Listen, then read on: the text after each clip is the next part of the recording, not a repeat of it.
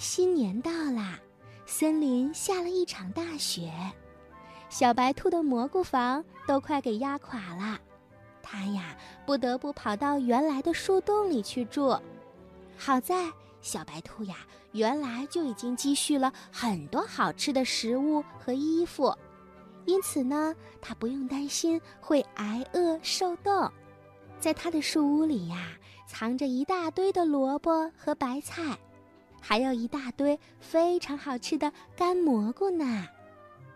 小白兔的性格真的很好，它呀乐于帮助别人，所以森林里的小熊、小松鼠、小鹿都是它的好朋友。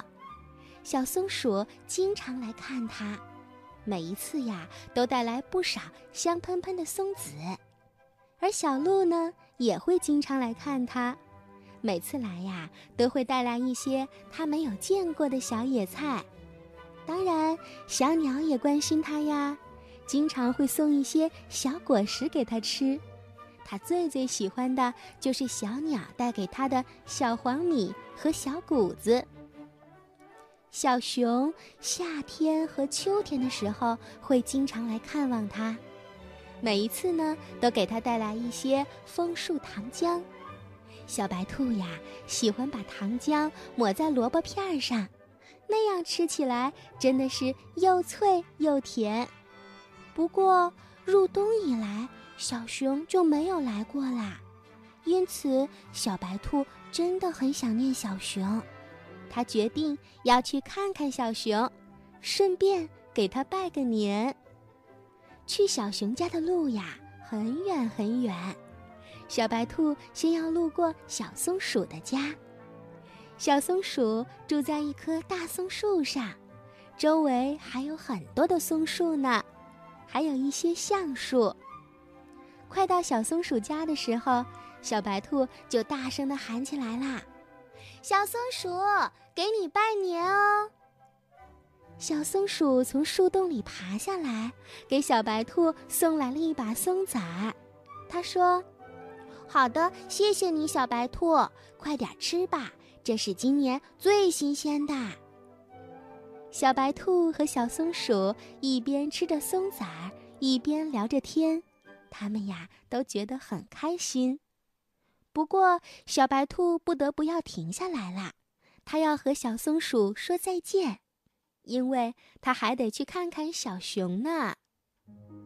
森林里的雪真厚。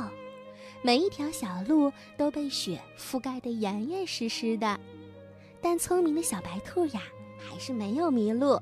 它很快就经过了小鹿的家。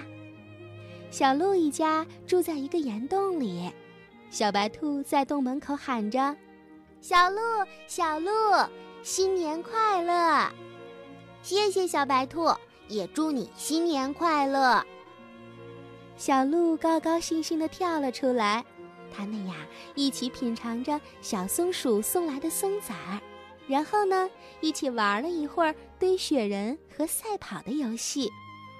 不过时间已经不早啦，小白兔对小鹿说：“我要走了，小鹿，我去看看小熊。”可是小鹿却说：“小白兔，你可看不到它，小熊已经睡觉啦。”它一到冬天呀，就会睡觉，一直睡到第二年的春天才会醒来呢。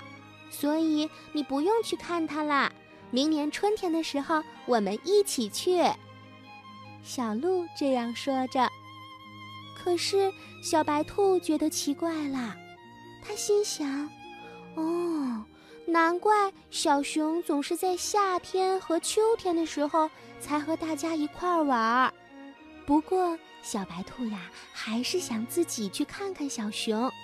于是，它和小鹿说了再见，爬了三座小山，终于来到了小熊住着的木屋。哇！从窗口望过去，小熊正躺在床上打呼噜呢。他的屋子里热气腾腾的，地上还摆着一些榛子、橡果。还有一些谷子和蜂蜜，小熊的枕头旁边还放着几张漂亮的卡片和一盒巧克力，一定是朋友们看望它时送给它的礼物。